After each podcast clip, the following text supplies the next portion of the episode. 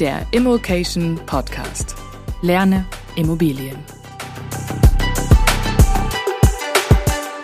Hallo, ich bin Stefan, ich bin Makler äh, in Trostorf, das ist genau zwischen Köln und Bonn und heute sprechen wir über das Thema, wie gestaltest du als Käufer Kaufpreisverhandlungen, ohne dass der Makler dich direkt vom Hof jagt ja, und wie gestaltest du das, dass letztendlich äh, du mit dem Verkäufer beim Notar sitzt. Ja, ich als Makler erlebe natürlich eine Menge, äh, gerade so im Besichtigungstermin äh, und später auch, wenn es ums Thema Kaufpreisverhandlungen äh, so geht. Und da gibt es natürlich ein paar Sachen, die sollte man tun, die es vielleicht vermeiden. Ähm, wenn ich an so die schlimmeren Termine zurückdenke, gab es zum Beispiel mal einen Termin, hm, da war eigentlich grundsätzlich ein nettes Pärchen, ja, die sind, waren jetzt nicht so wirklich firm, was das Thema Immobilie anging, die hatten aber einen Berater mitgenommen. Ja, so. Und dieser Berater lief mit mir quasi gemeinsam mit den, mit den beiden Herrschaften durch das Haus und wir haben uns alles angeguckt. Und ähm, mal, wenn man das ein paar Jahre macht als Makler, weiß man schon, wo geht die Reise hin, ne? was ist denn nur Zweck dieser Veranstaltung. Und natürlich hat dieser Berater alles schlecht geredet.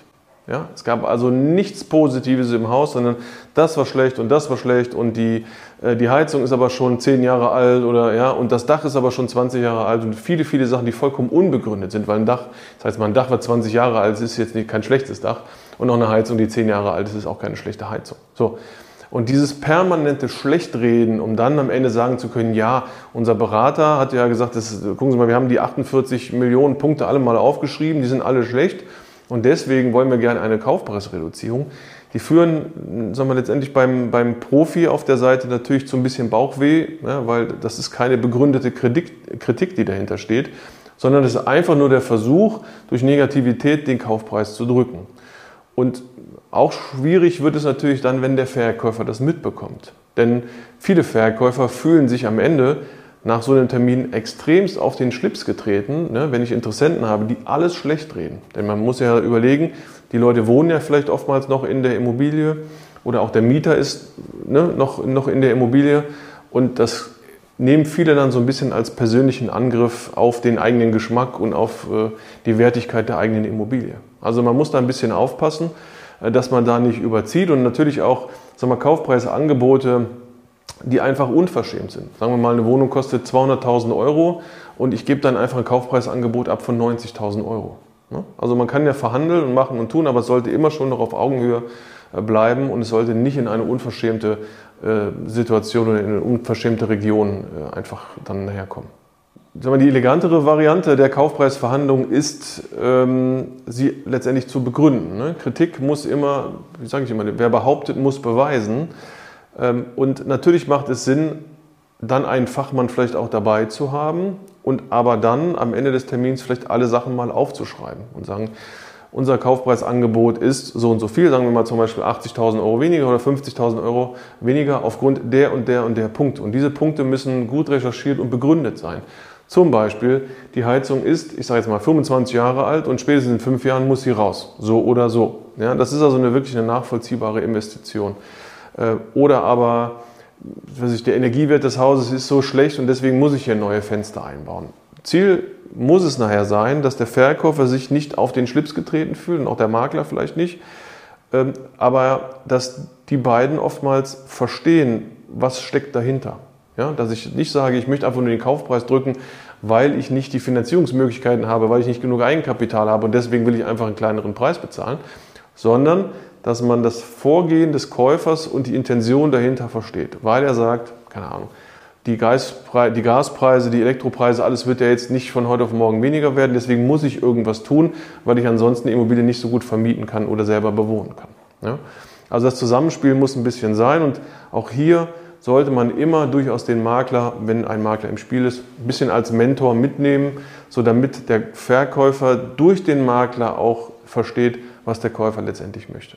Ja, ich kann ja durchaus mal runterschreiben, dass ich sage, ich habe, äh, die Heizung muss neu, die Fenster muss neu, ne, äh, die Elektrik muss neu und und und und all diese Punkte schreibe ich mal runter, was die zum aktuellen Preis kosten würden. So, und dann komme ich vielleicht auf, ich sag mal 100.000 Euro und dann muss man sich überlegen, wie würde ich als Käufer diese Kosten verteilen, weil natürlich sagt ein Verkäufer, ja, das ist schön, dass Sie hier alles neu machen wollen, aber man muss es ja nicht unbedingt. Ne? Also wenn Sie, was weiß ich, eine Wärmedämmung aufs Haus haben wollen, kostet die 30.000 Euro und Sie sparen dadurch 1.000 Euro im Jahr, äh, äh, ne, dann überlegen Sie mal, nach 30 Jahren hat sich amortisiert. Warum soll ich Ihnen denn ne, diese, diese komplette Wärmedämmung denn bezahlen? Wir sind auch hier groß geworden und keiner ist erfroren. Also so, und da muss man dann einfach mal schauen, wie ist die Verteilung. Also zum Beispiel könnte man sagen, okay, wir haben 100.000 Euro Investitionen, die möchten wir hier oder wollen wir hier tätigen. Ich würde vorschlagen, davon, keine Ahnung, übernehmen Sie 40.000 Euro und wir 60.000 Euro als Käufer. Ne? Oder 70, 30. Ist auch immer ein bisschen Zusammenspiel von Angebot und Nachfrage. Ne? Ist die Immobilie vielleicht ein bisschen begehrter, muss man ein bisschen vorsichtiger sein. Ähm, man darf das nicht überreizen und ganz wichtig, oftmals steckt da eine gewisse Befindlichkeit dahinter. Ja, ich sag mal, der, der Kauf einer Kapitalanlage ist ja weniger emotional behaftet als der Kauf einer privaten Immobilie. So, von daher kann man natürlich in der momentanen Situation einfach auch die Makler mal anschreiben, anrufen und sagen, so, äh, ich habe gesehen, Ihr Angebot ist seit, keine Ahnung, vier Monaten im Netz. Ja? Wie ist denn die Verhandlungsbereitschaft vom Verkäufer? Denn natürlich haben sich meine Zinsen dementsprechend erhöht und äh, ich sage mal rein logisch müsste man ja sagen, ne, die Annuität hat sich verdoppelt von 3% Gesamtbelastung auf 6% und das heißt im Umkehrschluss eigentlich, dass die Preise ja um 50% sinken müssten, theoretisch. Tun sie nicht und werden sie vielleicht auch nicht, aber wird sich ja langsam entsprechend regeln. Und hier vielleicht auch immer das Zusammenspiel mit dem Makler wichtig, um auch zu erfahren, was ist der Beweggrund des Verkäufers. Ja? Ist der Beweggrund des Verkäufers zu sagen, ja gut, okay, der hat noch 50 andere und den muss er eigentlich gar nicht verkaufen und wenn er die nicht verkauft, dann behält er die einfach. Weiß ich, da ist wenig Potenzial, um da einfach anzugreifen. Aber wenn jemand sagt, ich, was weiß ich, in, muss in vier Monaten in meinen Neubau einziehen und deswegen muss er die Immobilie jetzt verkaufen, dann ist vermutlich die Verhandlungsmöglichkeit dann schon eher gegeben. Aber auch hier einfach klar definieren. Ne? Einfach vielleicht auch mal ein Finanzierungsbeispiel mal mitschicken, ja, um zu sagen, gucken Sie mal hier, ja, so sah meine Finanzierung vor sechs Monaten aus und so sieht sie jetzt aus. Mein Gegenüber muss immer verstehen, wo und woher kommt diese Preisreduktion. Dass sie nicht einfach nur aus der Willkürlichkeit herauskommt, sondern dass sie einen echten und auch wichtigen Beweggrund hat. Vor einigen Monaten waren viele Immobilienmakler keine Dienstleister, sondern eher der gönnerhafte Verteiler von Immobilien. Das äh, hören wir immer wieder, dass sich viele Kollegen da wenig, wenig Mühe gemacht haben. Äh, da sind wir jetzt natürlich zum Glück in, einem anderen, in einer anderen Zeit angekommen, sodass also die Makler auch wieder als Dienstleister hoffentlich anerkannt werden und auch einen entsprechenden äh, Dienst auch ableisten. Viele sagen, nee, ich will mit Maklern gar nichts zu tun haben, aber die, die vielleicht auch als, als Profi-Investor oder als Investoren aktiv sind, verstehen schon, dass die Makler immer noch die Zuträger von neuen Immobilien sind. Ja? Und dass viele Makler auch durchaus diese Mentorenfunktion haben, um Käufer und Verkäufer letztendlich nachher an einen Tisch zu bekommen, da auch zu versuchen, die Verhandlungen so zu gestalten, dass sich nachher vielleicht keiner auf den Schlips getreten fühlt, sodass dann irgendwann die vernünftige Transaktion, sprich der Notartermin, dann stattfindet. Ja, als Käufer sollte man es tunlich vermeiden, äh, zu übertreiben, äh, was das Thema Kaufpreisverhandlungen angeht. Auch das äh, erleben wir immer wieder dass Leute versuchen, kurz vorm Notartermin, oder wir haben es sogar einmal erlebt, ist schon eigentlich schon ein bisschen was her, dass äh, quasi im Notartermin derjenige gesagt hat, ah Moment, ich muss mal gerade ans Telefon. Äh, und nach zwei Minuten zurückkam und sagt, ah nee, das ist gerade meine Bank, die hat gerade angerufen und hat gesagt, ich kriege 50.000 Euro weniger äh, in der Finanzierung. Deswegen müssen Sie jetzt um 50.000 Euro den Kaufpreis senken. Ja. Äh, das, was sich letztendlich daraus ergeben hat, ist, dass die Verkäufer gesagt haben, an den verkaufen wir nicht Zweitens hat sich daraus ergeben, dass wir gesagt haben, mit ihnen machen wir nie wieder ein Geschäft, ja, weil das hat natürlich ein gewisses Geschmäckle, was da übrig bleibt. Ähm, also man muss schon sehr, sehr, sehr genau aufpassen, was man einfach macht, damit man sich die Beziehung zu einem Makler einfach auch nicht zerstört. Ja? Und auch solche Sachen sprechen sich ja durchaus auch irgendwann mal rum.